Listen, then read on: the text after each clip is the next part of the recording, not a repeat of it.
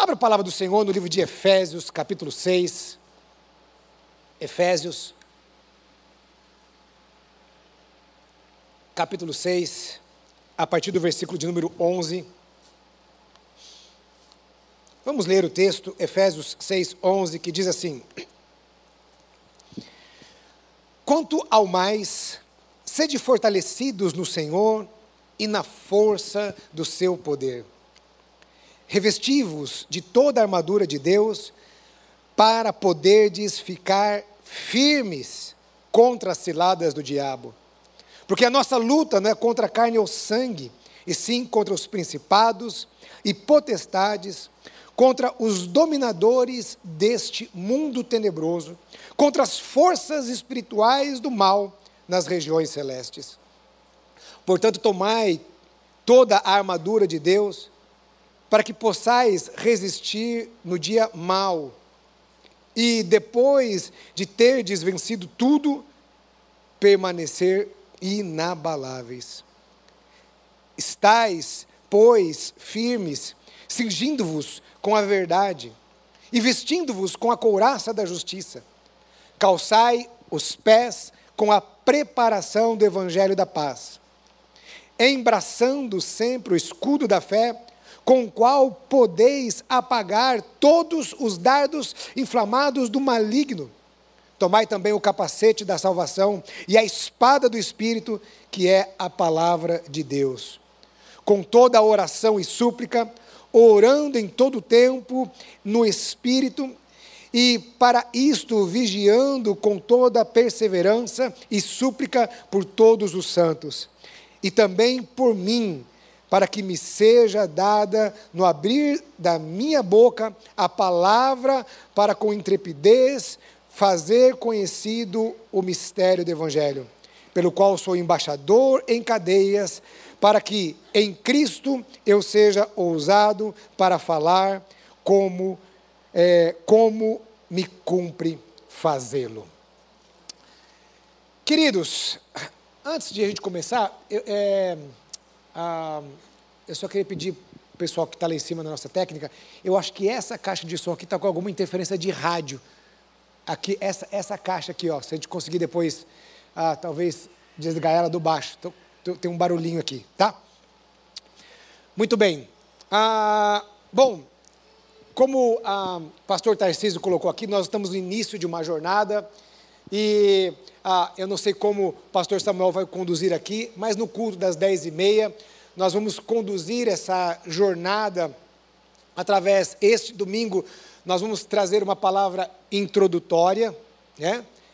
Então, dentro dessa palavra introdutória, ah, nós vamos falar da guerra, vamos falar do inimigo e vamos falar de, das armas, mas não entrarmos em detalhe nas armas. Então, vamos falar da guerra, vamos falar do inimigo e vamos falar é, das armas. Ah, no outro domingo, então nós começamos a entrar no detalhamento dessas armas, ah, da armadura de Deus que ah, o apóstolo Paulo coloca aqui. Então nós vamos, é, através de, de é, por duas, então são seis elementos da armadura, e tem um elemento que ele não coloca na armadura, mas que é uma arma, que é a oração no final. Então são sete. Tá? Então nós vamos dividir duas ali para cada domingo. No último, último domingo vamos falar da oração e a conclusão final, certo? Então é assim que nós vamos dividir, por exemplo, no culto das dez e meia. E cada pastor nos seus cultos vão conduzir esse tema baseado na armadura de Deus. Ah, então, hoje, nós vamos é, trazer uma palavra um pouco mais é, intro, introdutória a respeito do assunto. E eu quero deixar logo assim, de início nessa introdução da nossa conversa, é que realmente ah, eu já vi na minha vida cristã muitas pessoas interpretarem errado este texto e usarem esse texto de forma errada. Eu não sei, mas eu me lembro ah, no início dos anos 2000, tá? Foi um, ao final dos anos 90, início dos anos 2000, uma intensidade maior no tema batalha espiritual. congressos de batalha espiritual. E aí, irmãos, foi de tudo. Desde, eu não sei se vocês vão lembrar de Josué Irion, lá atrás, falando da Disney, né? Até outros que foram vindo assim, eu, eu me lembro, eu lembro disso, né? E houve muita intensidade, depois veio aqueles livros, né? A, a, a, Filho do Fogo, né? E outros mais, e outros pastores falando sobre batalha espiritual. E foi um tempo, ao mesmo tempo, bom, por que bom? Porque despertou a igreja para uma realidade que muitas vezes estava assim adormecida a batalha espiritual. Mas houve também alguns, eu diria, alguns equívocos no ensino a respeito de batalha espiritual. Né? Talvez tenha faltado um pouquinho mais uma profundidade maior teológica. Então, quantas vezes eu ouvi algumas mensagens, algumas pregações, e no final os pastores falam assim: agora a gente vai se revestir da armadura. Você já, você já participou de algum congresso, algum culto que era assim? Né? Vamos lá, vamos se revestir da armadura, né? Então pega o capacete agora, e o pessoal. Põe o capacete, e o cara faz a visualização, né? Ah, vamos cingir o cinto agora, vamos colocar a espada. E às vezes, sem trazer uma, uma explicação maior, você saía do culto ali, né? no seu imaginário assim, estou com a armadura de Deus. Estou é? com a armadura de Deus aqui. Né? Como se essa armadura fosse algo metafísico, espiritual aqui, sabe? Né? Como se realmente você tivesse aqui na sua, no, no seu braço aqui um escudo metafísico que na hora que o diabo lançasse seus dedos eh, inflamados, você ia fazer assim com o seu escudo, sei lá, de alguma forma espiritual. E não é isso que Paulo está dizendo. É? A armadura de Deus está relacionada ali a uma série de atitudes, pensamentos, comportamentos, decisões da nossa vida em Cristo. Decisões da nossa caminhada. Uma escolha, por exemplo, pela uma vida baseada na verdade ou uma vida baseada na mentira. E nós vamos ver mais para frente o quanto é interessante isso, o, a, o cinturão, é, é, é, o cinto da verdade, porque era um, era um elemento da, da arma que unia todo, é, todo o restante da armadura. Através do cinto, a couraça estava presa ali. Através do cinto, a arma era colocada, a, a espada era colocada ali. Então, ou seja, a, a, a, a verdade, ela, uni, ela une os outros elementos da armadura. Ou seja, uma vida baseada na verdade. Lembrando que o diabo é o pai da mentira, então a verdade, por exemplo, não é uma arma metafísica que eu estou ali, mas é uma postura diante de Deus. É uma escolha diante de Deus em viver a verdade. E uma vez que eu tenho essa escolha, essa atitude, eu estou protegido em Deus. Então a armadura não é algo metafísico para você sair aí, né? Que você a, a, sai aqui da igreja e você imagina um monte de demônio, né? Voando assim na sua cabeça e tal, e não sei o quê, né? Mas a, a, a, armadura de Deus, ela está muito relacionado a a graça de Deus derramada sobre nós e as nossas escolhas diante de Deus. As nossas escolhas diante de Deus de acordo com o nosso relacionamento com Deus, vai trazer um efeito no mundo espiritual. Então, a, a, a armadura ela está relacionada a um direcionamento de Deus quanto à nossa conduta de vida.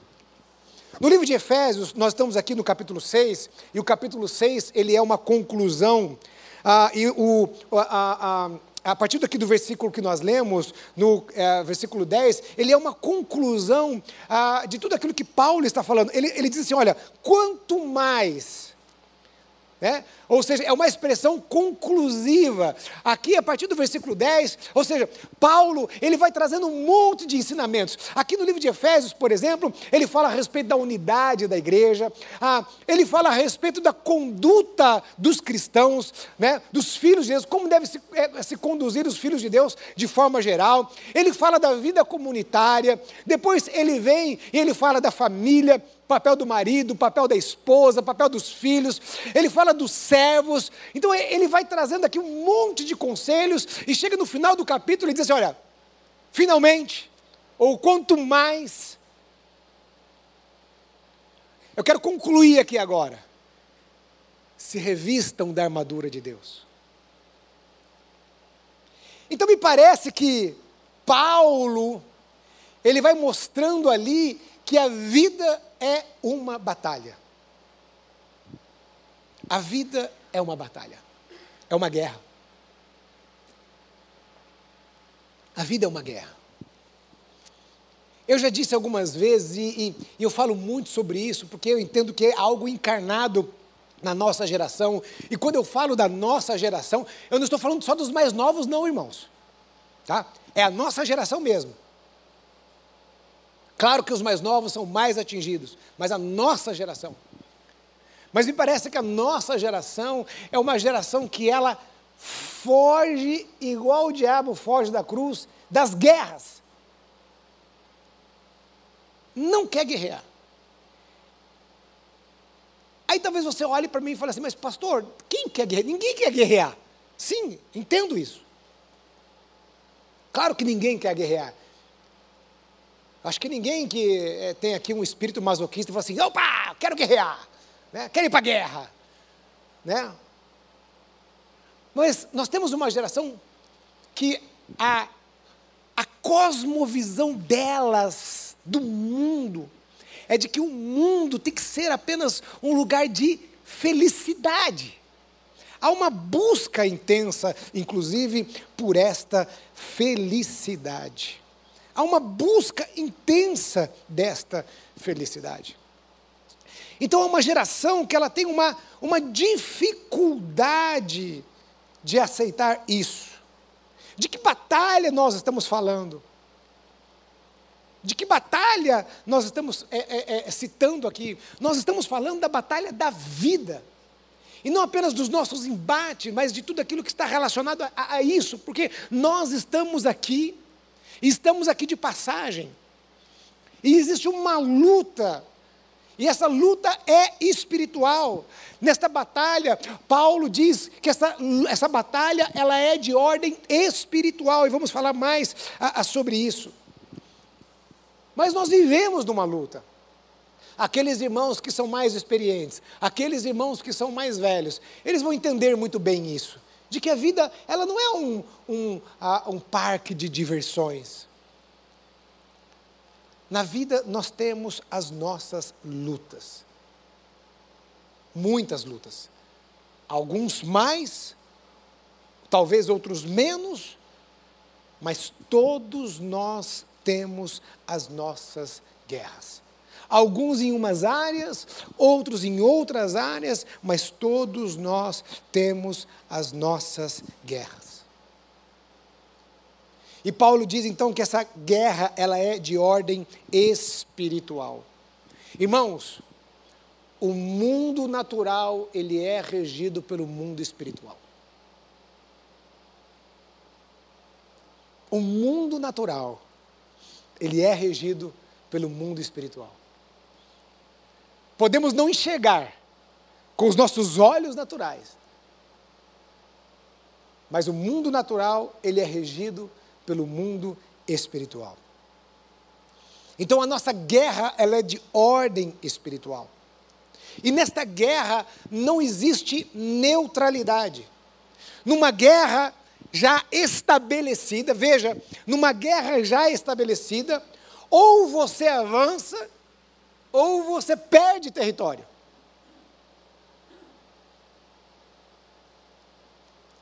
Não dá para ter neutralidade. Quando você está numa guerra, não tem como ter neutralidade se você está envolvido nessa guerra. Ou você avança, ou você perde território, porque a inércia, se você estiver inerte nessa guerra, o que, que vai acontecer com o seu inimigo? Ele vai o quê? Avançar sobre você. Às vezes, existem muitos cristãos que eles estão muito inertes na sua vida. Eles não conseguem entender isso.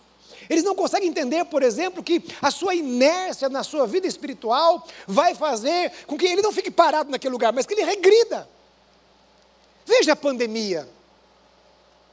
quantos cristãos que estavam na inércia, por exemplo, e aí eles é, a, a, a, ficaram mais inertes ainda, eles já, eles já estavam meio que desconectados com as coisas espirituais, e, e, e parece que isso foi se aprofundando, e hoje parece que essas pessoas estão tão distantes, por causa desta inércia espiritual. Quando nós olhamos para os evangelhos e quando nós olhamos para a vida é, espiritual do homem, a Bíblia mostra que é necessário um crescimento, a Bíblia mostra que é necessário um avanço, a Bíblia fala a respeito que nós temos um alvo, Cristo, o varão perfeito, e que nós temos que crescer. A palavra mostra a respeito disso do nosso crescimento. A partir do momento que aceitamos a Jesus como nosso único, suficiente Senhor e Salvador, nós entramos num processo de santificação. E dentro desse processo de santificação, é necessário um crescimento. Porque nessa luta espiritual, o diabo não desiste, ele não para. Então não pode haver uma inércia. E dentro dessa inércia, Parece-me que muitas pessoas nas batalhas, eles vão se arrefecendo e eles vão desistindo da guerra, desistindo da batalha. Quantas pessoas hoje estão desistindo? Quantas pessoas hoje estão desistindo da sua família? Quantas pessoas estão desistindo do seu ministério? Quantas estão desistindo da sua fé?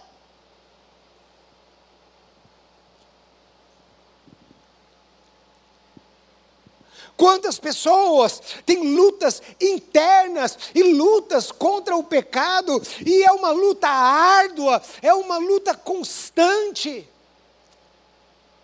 E alguns vão desistindo. Eles vão tendo algumas derrotas e vão se desanimando aos poucos até pararem de lutar.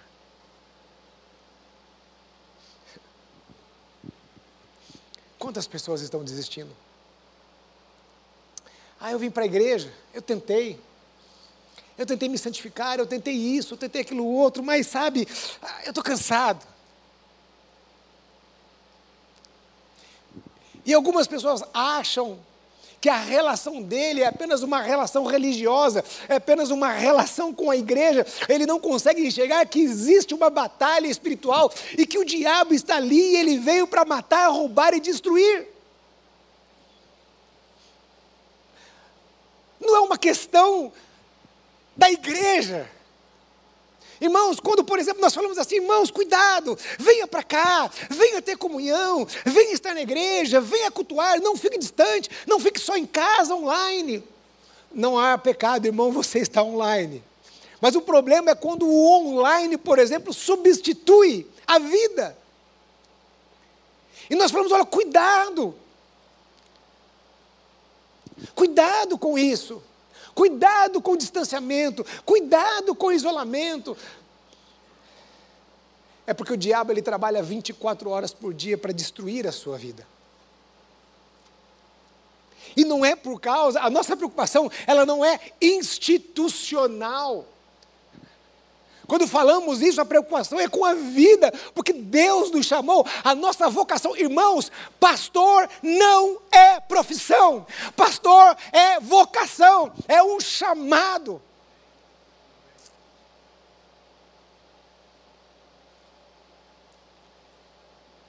Tenho muitos colegas aqui que foram que têm um chamado, uma vocação há mais de 25 anos atrás, 30 anos atrás, alguns colegas. E esses colegas sabem disso, do que era ser um vocacionado lá, lá atrás.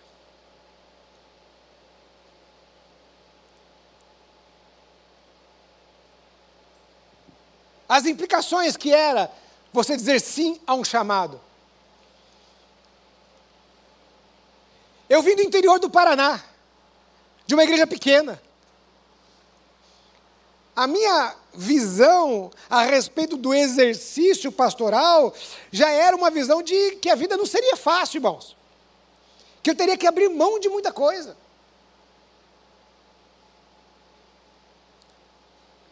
Então, Um pastor verdadeiramente vocacionado, a questão dele não é estrutural, a questão dele não é a instituição que ele está ali ah, trabalhando, representando, dirigindo, qualquer coisa é isso, qualquer coisa relacionada a isso, mas a vida, a vida da pessoa.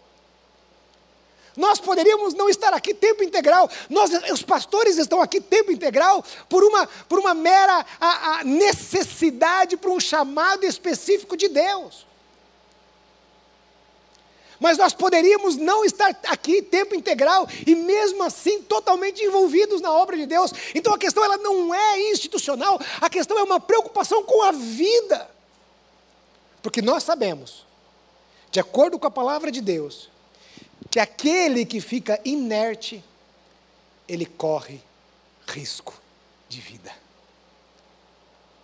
Vida. Corre risco de vida. E eu vou falar mais isso na conclusão da mensagem. Então, não existe inércia na batalha. Não pense assim, ah, olha, sabe aquele pensamento assim? Quer saber uma coisa? Eu estou indo na igreja. Eu, tô, eu assim, Talvez eu não tenha lido tanta Bíblia, talvez eu não esteja orando tanto. Ah, talvez eu não sou assim, sabe? Né? Mas estou é, razoável. Sou membro da igreja. E olha, olha só, sou contribuinte. Então eu sou, eu sou um crente razoável. Eu estou ali, né? Ok, eu não estou crescendo, eu não estou Esse é um sinal de alerta. Cuidado, porque o nosso inimigo está trabalhando. Uma das coisas que atraem estudiosos, principalmente os estudiosos da área de história, são as guerras e os seus protagonistas. Existem muitos livros escritos sobre guerras e principalmente sobre aqueles que são estrategistas militares. Eu li um livro uma vez que falava a respeito de alguns líderes, há muitos anos atrás, e de alguns estrategistas. Então ele falava de alguns, ele falava, por exemplo, do, a, a, eu não lembro exatamente o nome, mas é Yasu alguma coisa, que foi aquele que unificou o Japão, que o Japão ele era dividido em clãs, né? E um clã foi dominando o outro, até que a, um, um é, é, é é, um homem conseguiu unificar o Japão. Nós temos a história, eu, nesse livro tinha, por exemplo, a história de Ricardo Coração de Leão. E qual era na época de Ricardo Coração de Leão, primeiro a, a, a Ricardo I da Inglaterra, né? Ah, ele, ele era um líder que liderava pelo exemplo. Então, aquilo trazia uma motivação para a tropa, porque naquela época, naquela época, naquele contexto, as armas daquela época eram a espada, o escudo, né? Então, a força física, a motivação ali, elas eram mais importantes muitas vezes do que a, a, a arma, entende? Né? Hoje, por exemplo, nas guerras atuais, as coisas mais importantes são o quê? A tecnologia, né? as armas, as armas potentes, os aviões mais rápidos, com, que carregam as armas mais potentes. Hoje isso é fundamental para uma guerra, mas naquela época a guerra era fundamental homens. Então aquele que tinha o maior número de homens, não é? Ah, e homens bem motivados, eles tinham êxito na batalha. Ricardo Coração de Leão, inclusive, ele morreu por causa da sua ousadia e por causa desse, dessa atitude dele. Então, ele era aquele que, um rei que ia à frente da batalha. E aqueles soldados falaram assim: puxa, esse rei não está lá só lá atrás na retaguarda, ele está com a gente na batalha. E aqueles homens tinham um ânimo maior, e isso era uma estratégia de Ricardo Coração de Leão. Um outro estrategista, por exemplo, foi Napoleão. Napoleão Napoleão, ele foi um homem que ele, ele é, a, ele inovou na artilharia, né? Era uma época em que se começava ali já a usar a, balas de fogo, né? Canhão, essas coisas. E ele é, foi um grande estrategista militar. Então veja, a estratégia ela é muito importante em uma guerra. Entender de estratégia, as estratégias são fundamentais. E quando se fala de estratégia numa, numa guerra, existem duas coisas que você precisa analisar muito bem. Você precisa analisar o seu inimigo e você precisa ver as armas que você vai lutar essa guerra. Então você precisa conhecer o seu inimigo entender o seu inimigo, saber o modus operandi dele, como que ele age, qual é a sua filosofia na, na arte da guerra. E você precisa conhecer as armas. As armas que você vai usar para lutar essa guerra. Então, primeiro, o nosso inimigo. Então, como um bom batista, três pontos, como eu prometi, né? Falamos da batalha, vamos falar do inimigo. Irmãos, pregador que não prega em três pontos não é batista, viu? Brincadeira. É. Se o pregador não abrir a Bíblia, ler o texto, né? Introdução, três pontos, conclusão, não é batista, viu? Mas não é anátema, não. Bom, o inimigo. Vemos que existe um inimigo. Quem é esse inimigo? Quais são as suas forças? Claramente, Paulo diz: o nosso inimigo é o diabo. Eu não sei qual é a sua visão. Hoje, nessa, nesse mundo muito secularizado, em que pouco, pouco se dá importância ao mundo espiritual. E o mundo espiritual está ali, ó, agindo. Mas nós temos um inimigo, a Bíblia deixa clara, é limpo, transparente. O diabo é o nosso adversário. Quem é esse adversário? Esse adversário é alguém que se apresenta desde lá do Éden. E desde, irmão, veja, irmão, desde lá do Éden, ele é conhecido pela sua sagacidade, pela sua astúcia. Desde lá do Éden, ele chega assim como, né, um amigo. Desde lá do Éden, olha, veja bem, Vamos falar mais sobre isso. Desde lá do Éden, ele mostra a sua estratégia, que era o quê? A mente.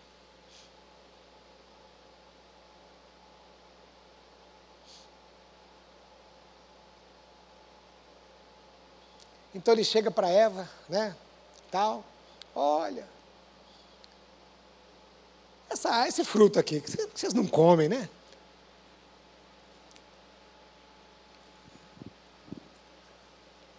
Veja que o diabo ele deu uma sugestão.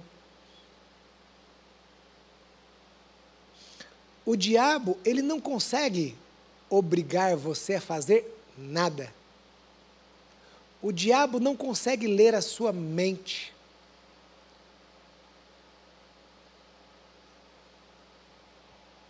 A não ser que Deus permita, como no caso de Jó, o diabo, o diabo não pode tocar na sua vida.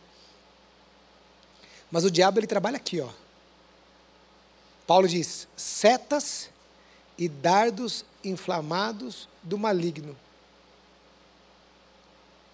Só lança seta e dardo inflamado quem não tem proximidade, proximidade a, a, a, o suficiente para tocar em você. Como não tem proximidade suficiente para tocar em você, então lança setas e dardos inflamados no maligno. E onde ele lança setas e dardos inflamados no maligno? Aqui. Então ele vai trazendo sugestões na nossa mente. Ele não pode ler a sua mente, ele não pode matar você, é, a, a, a, fazer com que você saia, ah, vou matar você. Porque ele não tem mais nas suas mãos a chave da morte e do inferno. Ele não decide quem vive e quem morre. Mas ele lança dardos inflamados do maligno. A área de atuação dele é na mente. Aqui. E a Bíblia diz aqui, olha, a, a, a, o apóstolo Paulo fala, olha só, é, é, o, o, o, nosso inimigo da conta carne é o sangue, conta, olha, principados, potestades, dominadores, forças espirituais do mal Hernandes Dias Lopes, ele fala que, por exemplo, ele diz assim, o nosso inimigo ele é numeroso. E E como ele é sagaz, ele está desde a criação do mundo. o diabo ele não precisa ter acesso ao que você está pensando para conhecer você. Por quê? Porque ele lê as nossas ações, ele lê as nossas reações. Nós emitimos sinais, não é assim? Quantos são casados aqui? Levanta a mão. Quantos são casados? Você conhece seu marido e sua esposa? Hã? E quanto mais tempo você é casado, esse ano eu e a Cris vamos fazer 18 anos de casado. Eu sei que eu tenho essa cara de novinho, assim, de 20 anos. Mas nós vamos fazer 18 anos de casado. Mais o tempo de namoro. É. Tem irmãos aqui que nos conhecem desde solteiro. Aqui, ó, a Mônica, me conhece desde solteiro. Pastor é, Almeida, me conhece desde solteiro. A Joana, não sei, acho que a Joana chegou um pouquinho depois, né, Joana? Ela já era casada, né, Joana? A Joana, a Dilma. A Dilma me conhece desde a fundação do mundo, irmãos, né? A Dilma, eu lembro quando eu cheguei aqui magrinho, né? Eu acho que aquela música lá do, do, do, do Rebanhão foi inspirada quando eu cheguei aqui na igreja, né? Eu era magro, que dava dó, que dava dó, né? Irmãos, depois de tantos anos de casado, a pessoa não precisa falar. É só olhar que você já sabe. É só ela respirar do seu lado. Só respirar. Você já sabe. Imagina o diabo. Os demônios que estão ali sondando você, ele está ao nosso derredor. Então ele sabe muito a respeito de você. E é assim que ele descobre os nossos pontos fracos.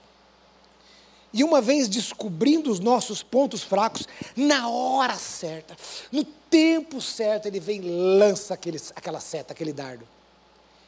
Entra na sua mente.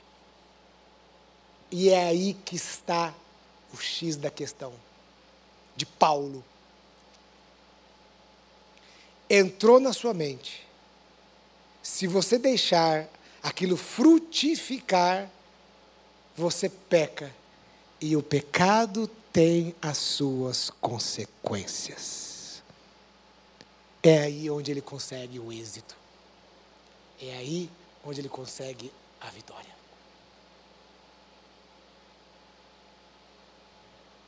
Então veja que a luta, ela não está relacionada assim, sabe? Aquela coisa espiritual, anjos né, poderosos contra demônios poderosos com a espada. Pim, tim, tim.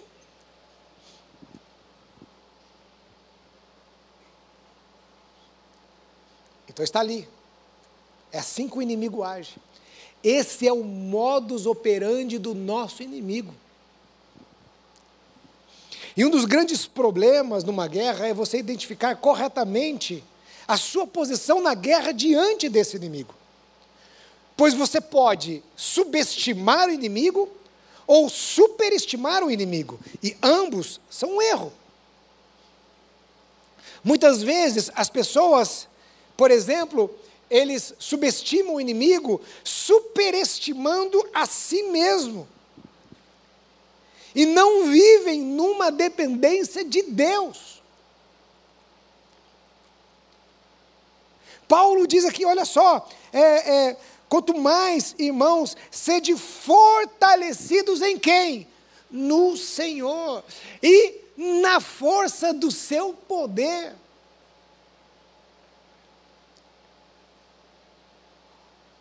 Um dos grandes erros nossos, seres humanos, é superestimar quem nós somos. Isso é para todas as áreas da vida. Às vezes a Cris, lá no mercado de trabalho, né, nas, nas, posições do mercado de trabalho, a, ela conta alguns casos, ela estava me contando ontem a respeito de uma, de uma pessoa, porque você vai criando uma carreira e você vai criando relacionamentos, né? E aí você vai gerindo pessoas e as pessoas se identificam com você. E depois, mesmo que você não está naquela empresa, as pessoas te procuram, né? E ela foi procurada é, por algumas colegas por uma situação de uma pessoa que assumiu a, a, uma posição e, e, ela, assim, e ela achando que estar preparada, mas não estava preparada, não, não tendo aquela humildade de dizer assim, olha, puxa, eu não estou ainda o suficiente preparado, então eu preciso colocar minha barba de molho aqui. E no caso daquela pessoa, a pessoa está sendo muito autoritária, muito assim, sabe? A ferro e fogo. Sabe aquele gerente, aquele diretor que leva todo mundo a ferro e fogo e tal, e não pá, tá, né? Então há um erro nosso quando a gente superestima aquilo que nós somos. E aí a gente pode ter um pensamento assim, não, ó, aquele pensamento do braço forte e não da dependência de Deus. E nesses dias eu posso falar muito sobre isso. Porque é uma das áreas que Deus mais tem trabalhado na minha vida.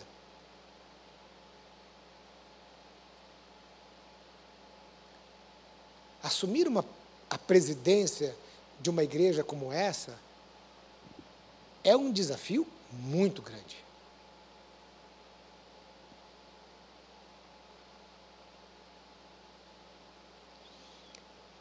e ir na força do braço, não vai dar certo. Se não for pela dependência de Deus. E aí, esses dias, eu tive uma notícia aí da, de questão de saúde. Uma situação de saúde que, assim, normalmente é, a, a, a, acontece depois dos 60 anos, na maioria das pessoas, quando isso acontece. Né? E aí, no meu caso, aparentemente, aparentemente, parece ser uma, uma questão congênita ali do, do coração, né? É, surgiu antes, e pode surgir antes na vida de algumas pessoas. E eu fiquei sabendo disso agora. E eu compartilhei com os colegas lá no nosso grupo.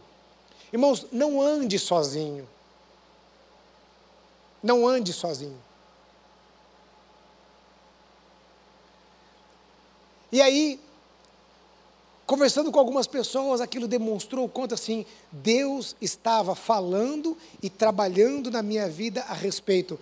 É necessário depender de Deus. A gente se esquece disso. E é um grande erro nosso. Quando a gente superestima aquilo que nós somos, nós baixamos as guardas espirituais porque a luta é espiritual. E aí é onde o diabo ganha terreno. Por outro lado, é claro que nós não podemos superestimar o diabo, porque pode mostrar uma conduta errada do nosso coração. Tudo é culpa do diabo. Aí o camarada chega e fala assim: Não, pastor, eu adulterei porque foi o diabo. Não, pastor, eu fiz tal coisa porque foi o diabo. E tudo vai na conta do diabo.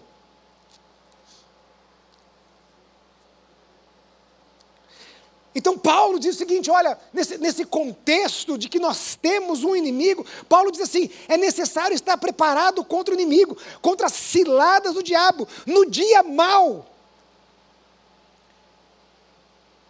Ou seja, muitos, eles vão vestir armadura ali, correndo, né, na hora que o diabo está ali à porta.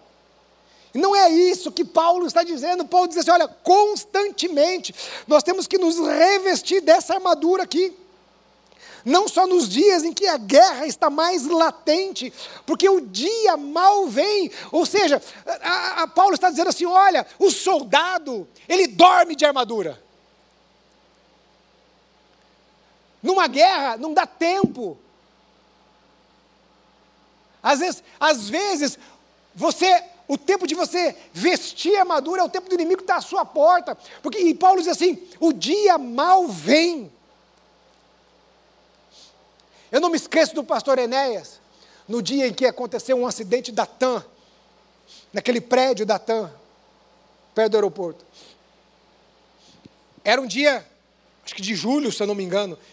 Era um dia frio, chuvoso. Estava na casa do povo, e alguém falou assim: olha, é, através de site de notícias, olha o que aconteceu e tal. E alguém conectou lá na, na, na, na, na, no, no, na televisão, numa televisão ali, não sei, a, a, através do computador ali. E a gente começou a ver a notícia.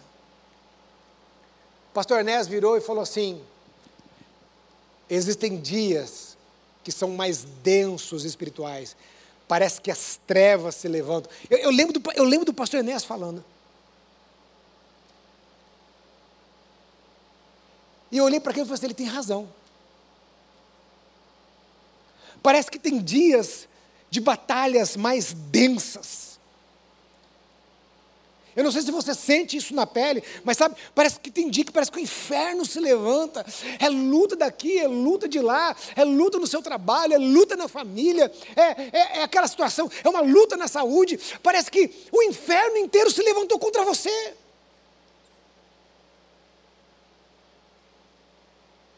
São dias maus, notícias más, dias difíceis.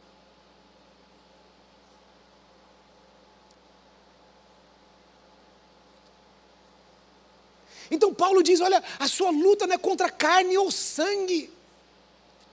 Lute contra o inimigo correto. Pare de lutar contra o inimigo errado. Então, no dia mau, você está lutando contra a esposa, você está lutando contra a, a, o seu colega de trabalho, você está lutando contra o seu irmão em Cristo, você está lutando, isso é uma luta de carne e sangue. O seu inimigo é outro, você está gastando energia no lugar errado. Você está lá brigando com a sua esposa todo dia, gastando energia, tentando convencer ela de alguma coisa, e Deus está falando assim: olha, vai dobrar o seu joelho, vai orar, vai se quebrantar, vai ler a Bíblia.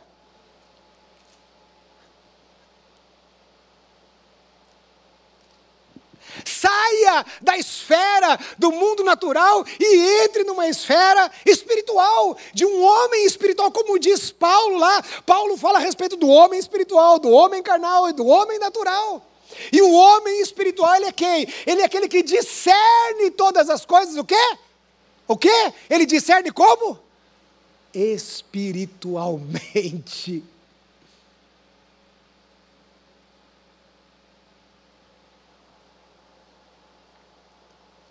não gaste energia com um inimigo que na realidade não é seu inimigo.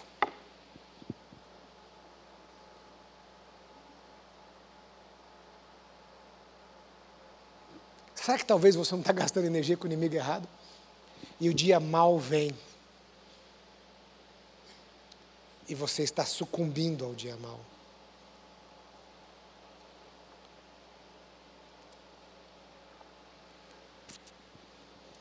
Eu preciso ir para a conclusão, o tempo passa muito rápido.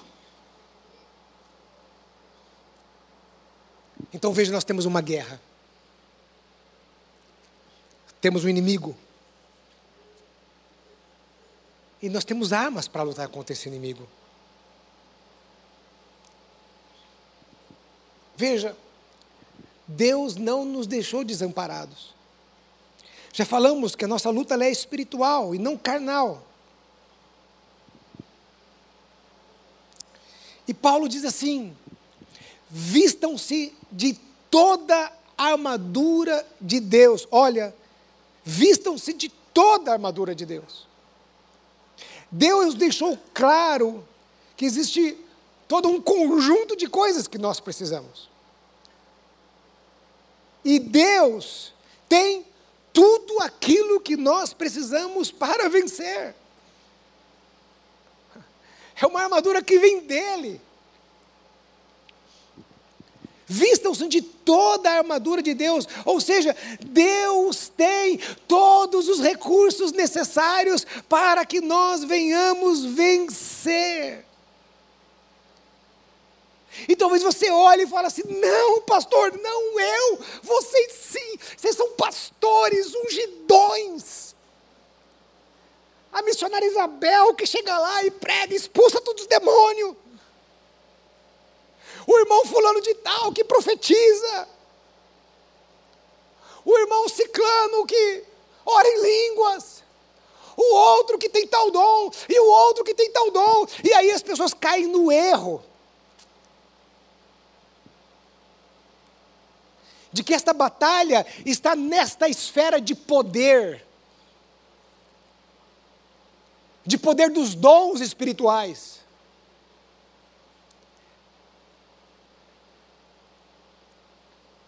E esse não é o X da questão. A nossa luta não é nesse campo de esfera de poder, mas num campo de legalidade. Então veja,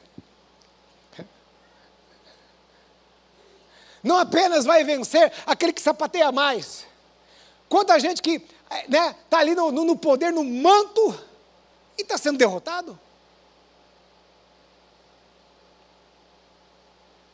Aí você fala assim, pastor, mas não é para eu estar no manto, irmãos, claro, esteja no manto, glória a Deus por isso. Que sa todo mundo no manto aqui.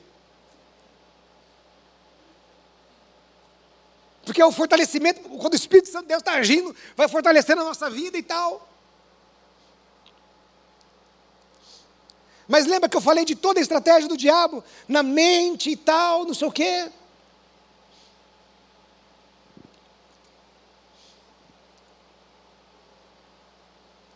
Então as pessoas acham que às vezes as nossas maiores armas é o orar em línguas, é o profetizar, é o isso, aquilo, outro, e, e ela se esquece dessa armadura aqui.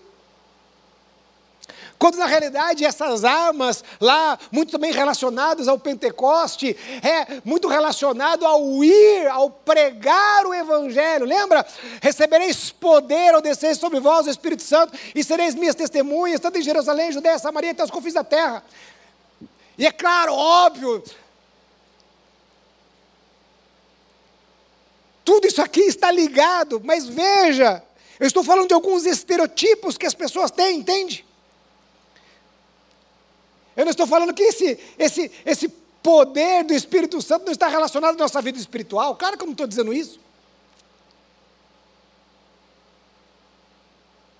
Mas Paulo diz: vistam-se de toda a armadura de Deus. Então, portanto, não adianta você orar em línguas e ser mentiroso.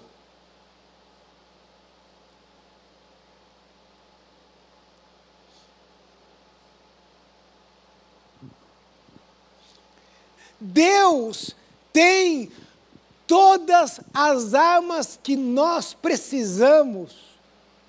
E mesmo que você ache que você não tem todas as armas,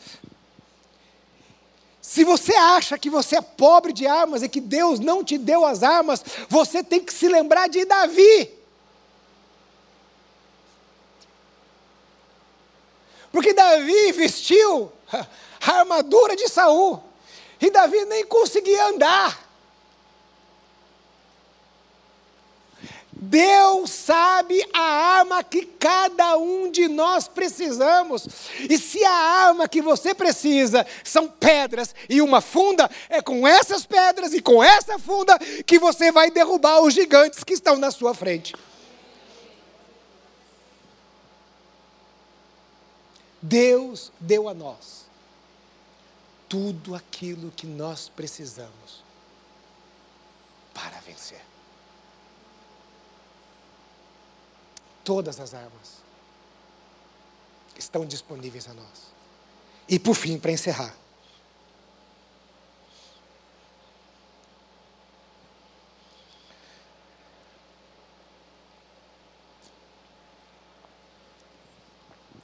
pastor, guerra, inimigo e tal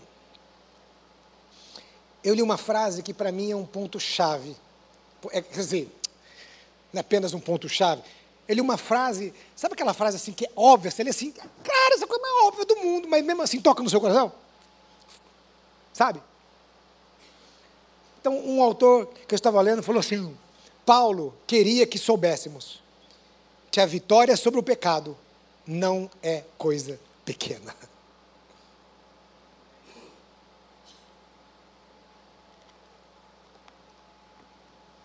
Paulo queria que soubéssemos que a vitória sobre o pecado não é coisa pequena.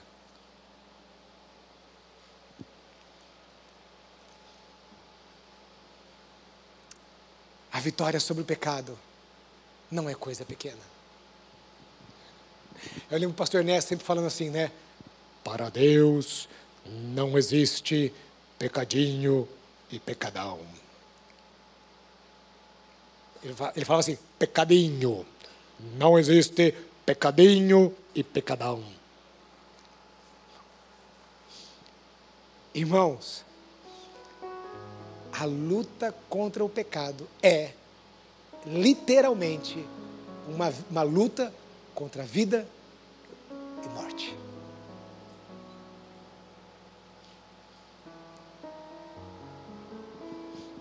Porque a Bíblia diz que o salário do pecado é a morte.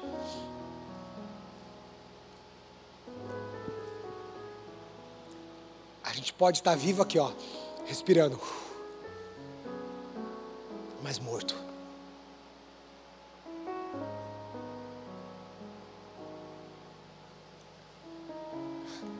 Vida aqui.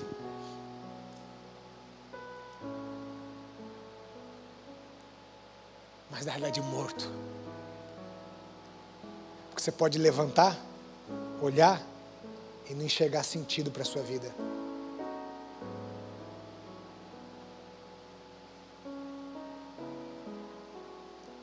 Você pode ter muitas conquistas aqui, mas por não ter vitória sobre o pecado, a vida não tem sentido.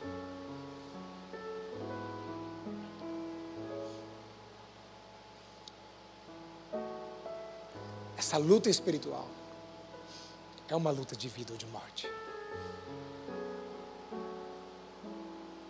E Deus quer que venhamos vencê-la.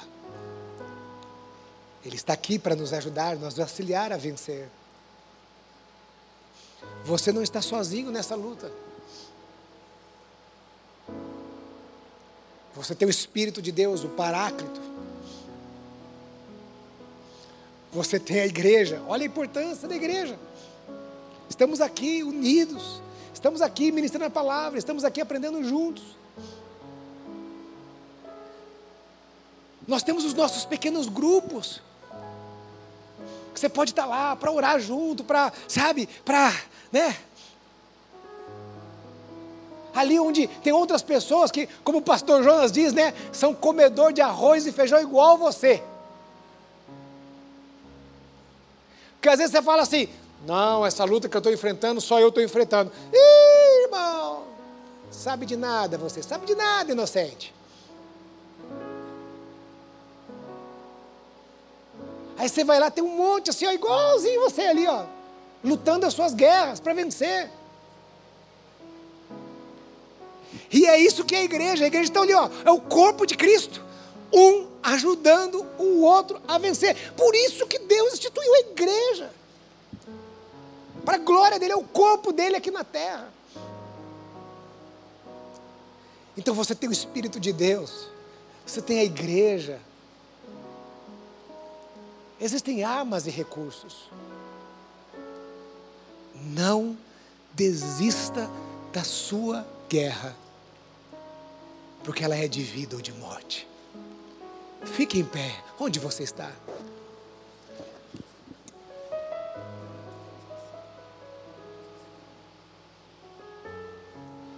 Feche os teus olhos. Nós vamos orar ao Senhor. Se você está aqui nesta manhã, ou você está na sua casa,